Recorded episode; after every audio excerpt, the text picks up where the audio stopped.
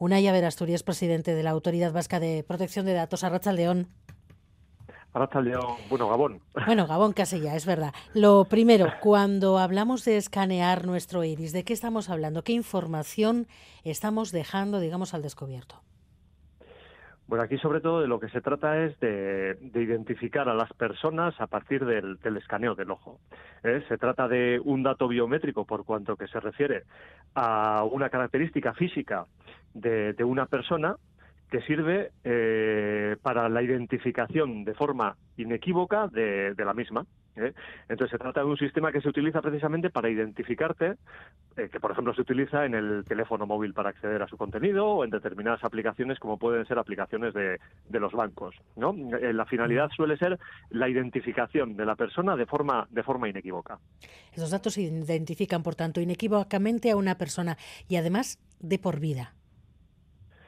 Eso es, la característica de, este tipo de datos, que son considerados eh, datos biométricos, eh, es precisamente la identificación de la persona a través de una medida o de un parámetro que no varía con el tiempo.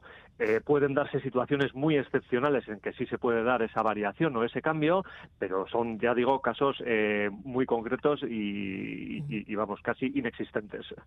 Dejar estos datos en manos de una empresa que asegura que no los va a guardar, que no va a comercializar con, con ellos, que, no va a hacer nada con ellos, es fiarse demasiado de las buenas intenciones de esa empresa en cuestión. Pues en este caso yo diría que sí, sobre todo atendiendo a las entrevistas que habéis realizado. Eh, en este caso, el tratamiento de datos, que son datos sensibles, porque los datos biométricos son considerados como datos sensibles en la normativa de protección de datos, se basa en el consentimiento de, estas personas. Y como se deduce de esas, eh, de esas entrevistas, ese consentimiento en este caso no parece haber sido informado. Es decir, tú cuando consientes un tratamiento de datos eh, se parte de la idea de que estás consintiendo algo que conoces. Y en este caso no parece que la información que se ha aportado a las personas afectadas por el tratamiento ni haya sido clara ni haya sido completa, con lo cual eh, los riesgos de que a partir de, ese tratamiento se lleven a cabo otros usos indebidos, pues aumentan, porque de, facto de lo que se trata es de que estás perdiendo por completo el control sobre la información que se refiere a tu persona. ¿Qué usos indebidos se podrían hacer con, esta, con estos datos? Pues eh, los riesgos potenciales son, muchos. Estamos hablando de que, por ejemplo, se puedan crear bases de datos eh, a gran escala eh, que contengan estos datos biométricos para identificar a las personas. podemos pensar en la comunicación de estos datos a países en los que no se respeta el derecho a la protección de datos con las mismas garantías con las que se hace en el ámbito en el ámbito europeo podemos pensar también en cómo se puede vincular estos datos con otros datos o simplemente en que la mera conservación o la creación de grandes bases de datos genera un riesgo potencial de sufrir ciberataques eh, mayor al, que se podría dar si no se conservaran estos datos. Eh, ¿Se puede revertir una autorización de este tipo? Eh, el problema que tenemos aquí sobre todo es que nos encontramos con, proyectos o con desarrollos tecnológicos eh, que ya se ponen en marcha sin que hayan pasado, digamos, el filtro de las autoridades de control. Entonces, en estos casos, lo que nosotros nos encontramos desde las autoridades de control son o denuncias o situaciones eh, que se han producido a posteriori una vez el tratamiento de datos eh, se ha dado. Se tiene constancia de que, por ejemplo, esta empresa, WorkCoin, está siendo investigada en Alemania, en Baviera concretamente. Eh, también en, desde la Agencia Española de Protección de Datos hay investigaciones abiertas sobre empresas que llevan a cabo tratamientos de datos parecidos al que se ha hecho hoy, por ejemplo, en Bilbao, en el centro comercial de Zubiarte. Pero el problema es precisamente ese, que el tratamiento y el daño ya, ya está hecho. ¿Tienen eh, constancia de que se pudieran haber recogido también datos biométricos a menores en, ese, en esta operación en, Bilbao?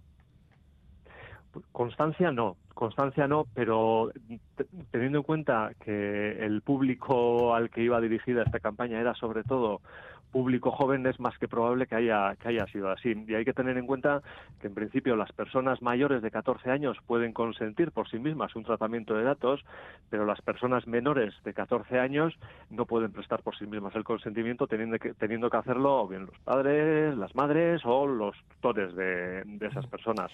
Si alguien se está dando cuenta en este momento de la que, no voy a decir la ha liado, pero lo que ha hecho cediendo, cediendo esos datos a, a esa empresa, ¿qué podría hacer? ¿Qué le recomienda usted que Pues bueno, pues antes de antes de nada aprender de los errores. Yo creo que una de las batallas principales que tenemos desde las autoridades de control es precisamente la sensibilización, que las personas eh, sean conscientes de lo importante que es controlar lo que sucede con sus datos y no mercantilizar un derecho fundamental como es el derecho a la a la privacidad pero más allá de más allá de esto si tienen si, si tienen la sensación o la constancia de que se ha dado un mal uso de, de sus datos en este caso, además, datos sensibles, lo que puede hacer es denunciar a las autoridades de control. Y es, creo que es importante subrayar que uno de los principales eh, puntos conflictivos aquí es precisamente lo que antes hemos comentado, la falta de información. Parece eh, parece difícil que en el contexto de un centro comercial las personas afectadas hayan podido ser informadas de forma clara y completa sobre lo que va a suceder con esos datos. Y también podemos preguntarnos si este tipo de empresas no podrían utilizar otro sistema de identificación de las personas para que puedan operar en el, en el ámbito, en el mercado de las criptomonedas. Entonces, si, si tienen esa constancia de que, de que se puede estar haciendo un mal uso de los datos, lo que pueden hacer es acudir a las autoridades de control para que se inicie una investigación al respecto. Unai Averasturi, presidente de la Autoridad Vasca de Protección de Datos, gracias por estar en Gámara. Gabón. Vías Gabón.